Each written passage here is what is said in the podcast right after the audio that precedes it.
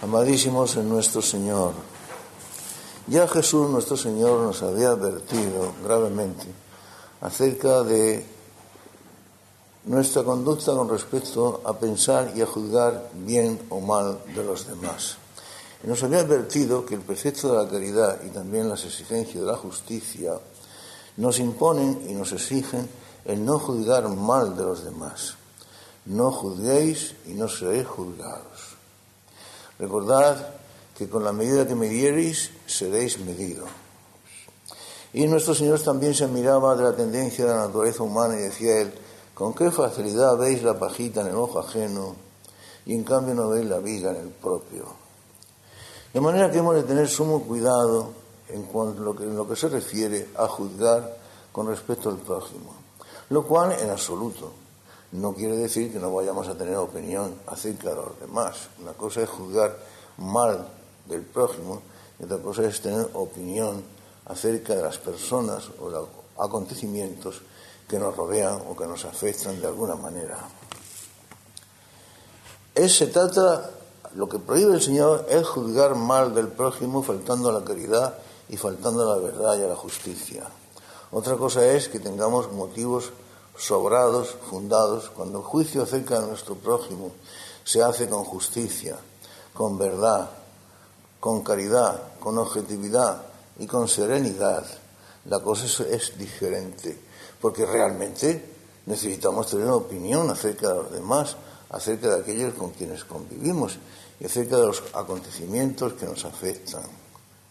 Teniendo en cuenta además que vivimos en una época en la que eh, de una manera más especial el engaño, la manipulación, la confusión se extienden de una manera más profunda y nos afectan en tal grado que nos pueden seducir y engañar. Por eso el Señor nos lo advierte precisamente en el Evangelio de hoy. Tener cuidado con los falsos cristos que vendrán hasta vosotros con los falsos profetas disfrazados de ovejas, pero que en realidad por dentro son lobos rapaces y que si os descuidáis os engañarán y os seducirán y os conducirán a la perdición. De manera que hemos de tener, por tanto, criterios para discernir acerca de si esos tales que se acercan a nosotros con, con de magnífico aspecto, con aspecto de ovejas, con aires de grandes profetas y de salvadores y de aquellos que nos pueden iluminar, si realmente son eso o si en verdad no son lobos rapaces que nos pueden conducir a la perdición. Hemos de tener, por lo tanto, criterios. Y el Señor nos da una manera de juzgarlos y de adivinarlos y de conocerlos, que por otra parte es de sentido común, a pesar de que, como siempre ocurre con todas aquellas cosas que son de sentido común, los hombres las utilizamos muy poco. Y decía él, Tened cuidado con tales falsos cristos y con tales falsos profetas, porque los podréis conocer en realidad por sus frutos, no por sus palabras, ni por sus promesas, ni por su aspecto, no, por sus frutos, como los árboles. A los árboles se les conoce por sus frutos. El árbol bueno no puede producir frutos malos, y el árbol malo no puede producir frutos buenos. De manera que cuando se trata de juzgar a esos tales, a los hombres en general, y especialmente a aquellos que vienen a vosotros con aires de salvadores, de profetas, etcétera, y de luces de la humanidad, aplicar el criterio, sus obras, sus frutos. ¿Qué es lo que se desprende del comportamiento de estos hombres? ¿Qué es lo que crean y van haciendo a su paso? ¿Qué efectos buenos o devastadores producen con respecto a los demás? He ahí aquello que nos hará conocerlos y juzgarlos y que evitará que nos engañen. Si dejamos de hacerlo, si dejamos de aplicar esta luz que nos da el Señor, este consejo, que por otra parte, como os he dicho antes, es de sentido común, de conocer a la gente, a los hombres, por sus frutos, como a los árboles, si dejamos de aplicarlo, de juzgar, de, de tener criterio, con serenidad, con objetividad, con verdad, con justicia y al mismo tiempo con perspicacia, si dejamos de hacerlo, seremos engañados. Y tener en cuenta que nos van en ello, el destino eterno, porque pueden devorar nuestra, nuestra alma, pueden acabar con nuestra existencia y conducirnos a la perdición. Y decía que en estos tiempos, más que nada, la consigna que el Señor nos da en el Evangelio de hoy acerca de que tengamos cuidado con los falsos cristos, con los falsos profetas, que vienen hasta nosotros disfrazados con pieles de oveja, pero que en realidad son lobos rapaces, en estos tiempos tal consigna y tal aviso de Jesús nuestro Señor tiene especial relevancia, porque son tiempos, como os he dicho antes también, de especial confusión, en que las técnicas de manipulación y de engaño, en que el poder y los procedimientos que la técnica y los medios actuales ponen en manos del sistema son tales, tan graves, tan eficaces, tan eficientes, que realmente a poco que nos descuidemos, nos pueden engañar. Y como digo, que en los últimos tiempos, no sé si esto será, ni nadie lo sabe, los tiempos en que vivimos, los últimos tiempos, lo que sí sabemos con toda certeza es que son tiempos extremadamente difíciles. Y es precisamente la Sagrada Escritura la que nos avisa acerca de estos tiempos. En la segunda carta que escribía a los fieles, el, apóstol San Pedro decía exactamente lo siguiente. Tened en cuenta, decía el primer Papa, San Pedro, tened en cuenta que en los últimos tiempos vendrán hombres que tendrán a gala burlarse de todo y que vivirán sus propias concupiscencias y que dirán, bueno, ¿dónde está la promesa de su venida? Porque aquí no vemos a nadie. Segunda carta de San Pedro. Como veis, las palabras son harto expresivas, mucho más modernas que expresiones que hoy vemos utilizadas como cosa corriente en el lenguaje de hoy. Tened en cuenta que en los últimos tiempos vendrán hombres que tendrán a, burlarse de todo y que vivirán, vivirán según sus propias concupiscencias y que dirán, bueno, pero ¿dónde está la promesa de su venida? Porque aquí no vemos a nadie. Pero vamos, las palabras más duras, más directas, más contundentes y más claras fueron pronunciadas por nuestro mismo Señor Jesús. En el capítulo 24 y 21, si no recuerdo mal también, de San Mateo, el Señor nos advierte precisamente acerca de los acontecimientos que tendrán lugar cuando la historia de la humanidad vaya abocando a su fin. Y decía así literalmente nuestro Señor, mirad que nadie os engañe. Ya nos advierte de que andemos prevenidos. Si andamos y hemos de andar prevenidos, hemos de tener criterio. Y hemos de saber adquirir ese criterio y aplicarlo. Y obtener de él las necesarias consecuencias. Repito, nos va en ello nuestra existencia cristiana y nuestra salvación eterna. Y con la de nuestra, la de mucha gente más, que quizá depende de nosotros.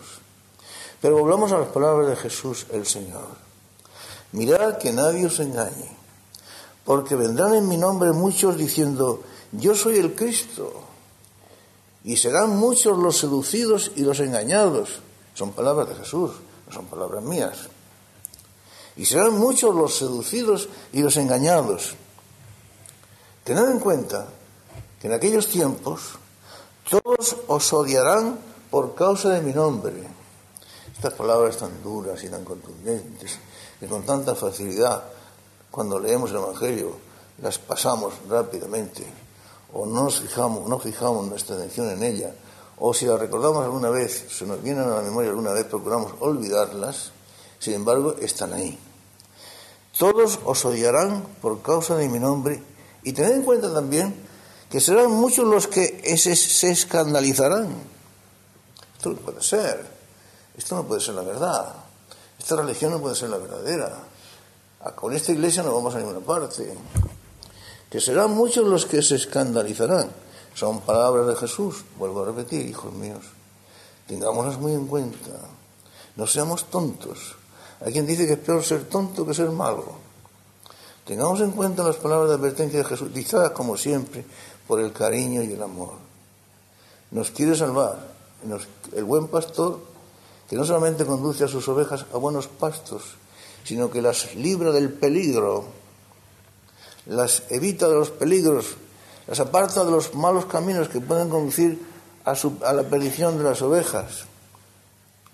Tened en cuenta que se escandalizarán muchos, y sigue, aún más duro todavía, y se traicionarán mutuamente y se odiarán unos a otros y habrá divisiones, rencillas por todas partes. Se, se, se, traicionarán unos a otros y se odiarán unos a otros. Surgirán muchos falsos profetas que seducirán y engañarán a muchos. Que seducirán y engañarán, engañarán a muchos. ¿Veis? La necesidad que tenemos de tener criterios fijos y saber discernir, discernir a tales falsos profetas para guardarnos de ellos son palabras del Señor. Y seducirán a muchos los tales falsos profetas, y al desbordarse la iniquidad, se enfriará la caridad de muchos. La, la maldad, la iniquidad, la malicia, las insidias del sistema, del diablo Satanás, serán tan grandes, tan extensas, tan profundas y tan, por decirlo así, tan diabólicas, que se enfriará la caridad de muchos, de casi todos. Dice el Señor que si aquellos días no se cortaran, hasta los mismos elegidos perecerían. Y advierte, solamente el que persevere hasta el fin en medio de tales pruebas es el que se salvará. Mateo capítulo 24. Y añadía el Señor, también en San Mateo, también en el mismo capítulo. Podéis colegir cuando veáis la abominación de la desolación predicha por el profeta Daniel sentarse en el lugar santo, entonces los que estén en Judea, que no vayan, no vayan, no suban a los montes. Los que les sorprenda en el tejado, que no bajen a coger cosas de la casa, etc. Cuando veáis la abominación de la desolación sentarse en el lugar santo, veinte siglos llevan los escritores de espiritualidad y los exegetas de la Sagrada Escritura intentando interpretar estas palabras, cuyo significado real solamente lo conoceremos en el momento mismo y preciso en que se cumplan. Pero de todas maneras, como el Señor no habla al albur, ni habla por hablar, podemos suponer con toda seguridad, cuando nos las ha dicho, es para que andemos prevenidos y no nos descuidemos. De no acortarse aquellos días, no se salvaría nadie, palabras literales. De no acortarse aquellos días, no se salvaría nadie, palabras literales. Nadie puede decir que yo exagero, pues son palabras salidas de la boca del Señor. Y sigue. Mirad, si alguien os dice, mirad, el Cristo está aquí, o allí, o allá, no los lo creáis, porque surgirán falsos mesías y falsos profetas y se presentarán con grandes señales y prodigios y prodigios para engañar, si fuera posible, incluso a los mismos elegidos. Grandes señales, grandes medios, grandes prodigios, cosas realmente espectaculares. Se nos mostrará un camino que parecerá el auténtico camino de salvación después de tantos siglos en los que, así se nos dirá, hemos estado caminando en la oscuridad y por fin se pretenderá que se nos conduce a la luz. Y dice Jesús, y entonces serán muchos los seducidos y los engañados. Tenedlo en cuenta, porque aquello será tan terrible que de no acordarse, no acortarse aquellos tiempos, aquellos momentos, aquellos últimos días, hasta los mismos elegidos perecían. No se salvaría nadie. Son palabras del Señor, lo repito una vez más.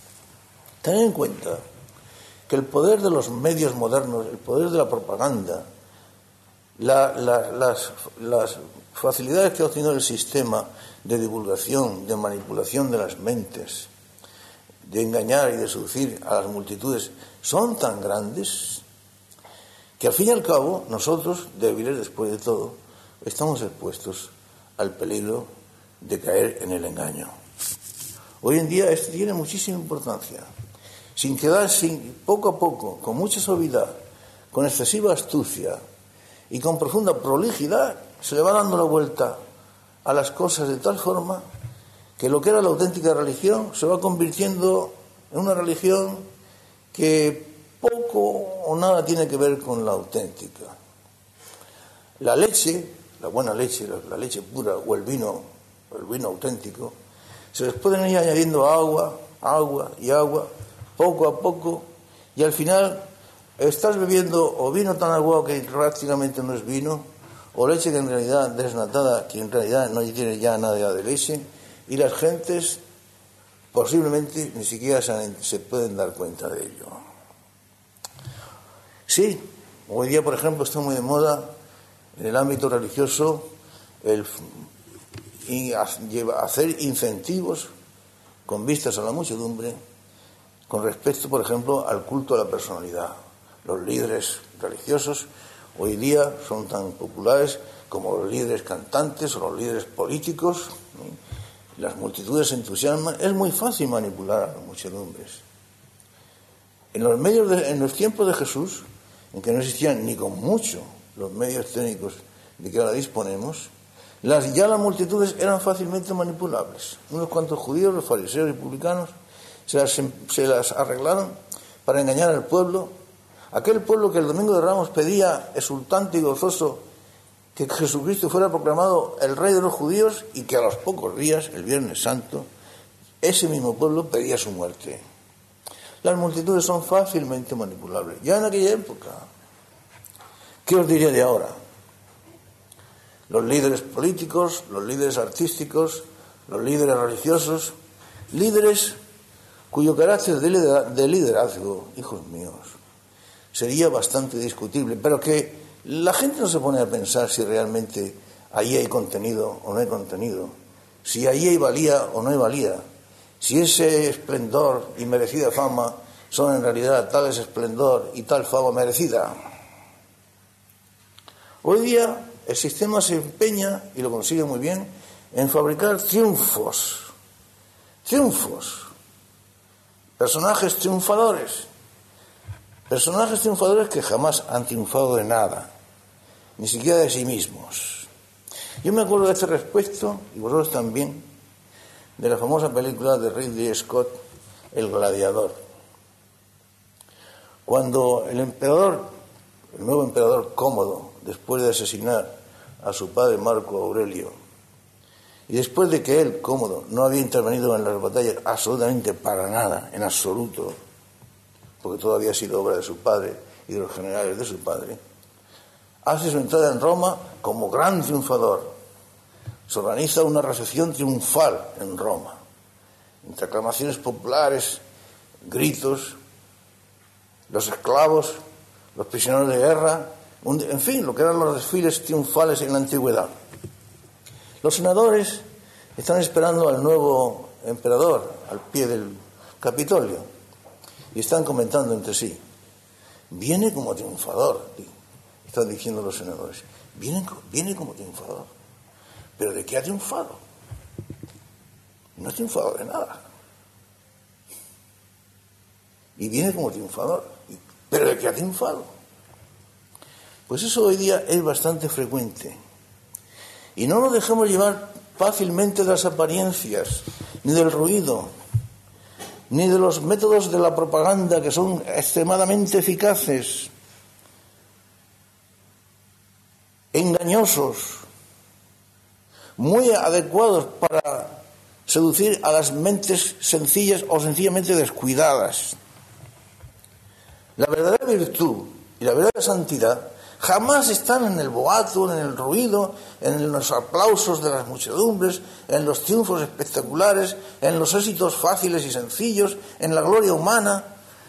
La verdadera santidad está siempre escondida al pie y detrás de la cruz. Esa es la auténtica santidad. Ahí radica el verdadero espíritu del cristianismo. Ahí.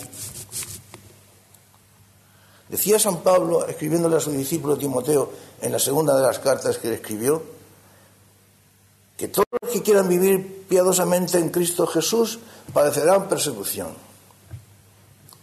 Y San Agustín, apostillando estas palabras del apóstol, decía, pues ya lo sabes, si todo te va bien, si en, tu vida todos son triunfos, aplausos y el mundo te recibe con gran condescendencia como cosa suya, decía el santo, puedes estar seguro de que en absoluto eres cristiano, de que no eres cristiano.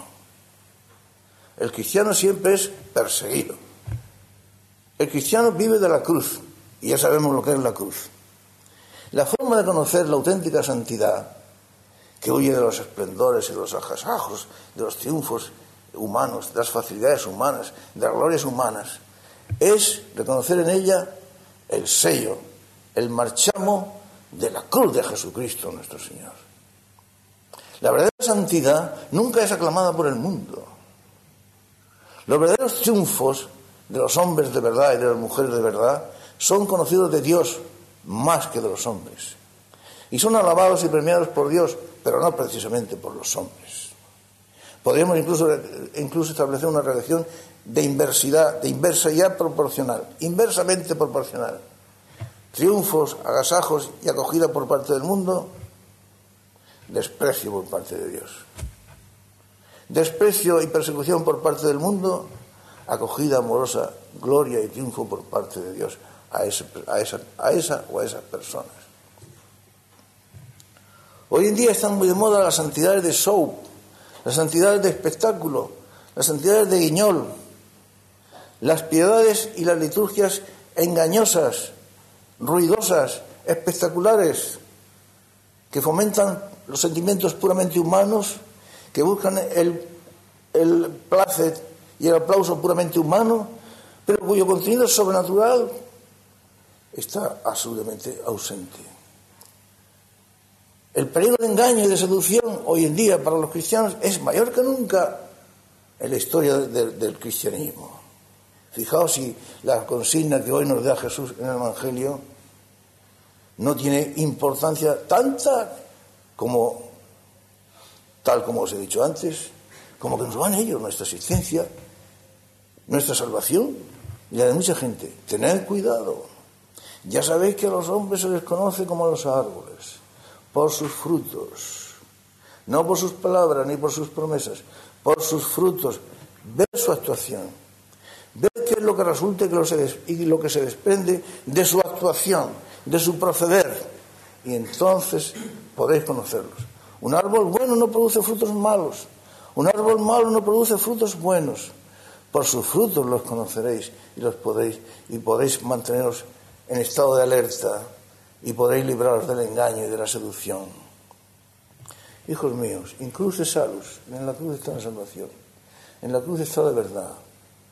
En el seguimiento de Jesucristo, con, todo lo que eso lleva consigo, San Pablo nos lo dice en, diversos lugares, y nosotros lo hemos comentado muchas veces, las persecuciones, las calumnias, el, martirio, lo que sea, nos tienen como, como mentirosos cuando somos sinceros, nos, nos, tienen, nos tienen como seductores cuando somos absolutamente honestos. Andamos por el mundo como errantes, perseguidos, esa es la auténtica existencia cristiana. Jamás aplaudida por el mundo. Siempre comprendida sola y exclusivamente por Dios. El mundo acoge con aplauso y con, y con amor a los que son suyos y solamente a los que son suyos. El mundo os persigue, os persigue porque no sois del mundo, como a mí me persiguió. Y no sois del mundo porque yo os saqué del mundo. Hijos míos, en el mundo en que vivimos, en la sociedad en que vivimos en los tiempos en que vivimos, tan confusos, tan difíciles, para conocer la verdad, para conocer el camino recto, necesitamos el amor a Jesucristo. Ese amor a Jesucristo que a través del Espíritu Santo derramará en nosotros un torrentes de verdadera luz.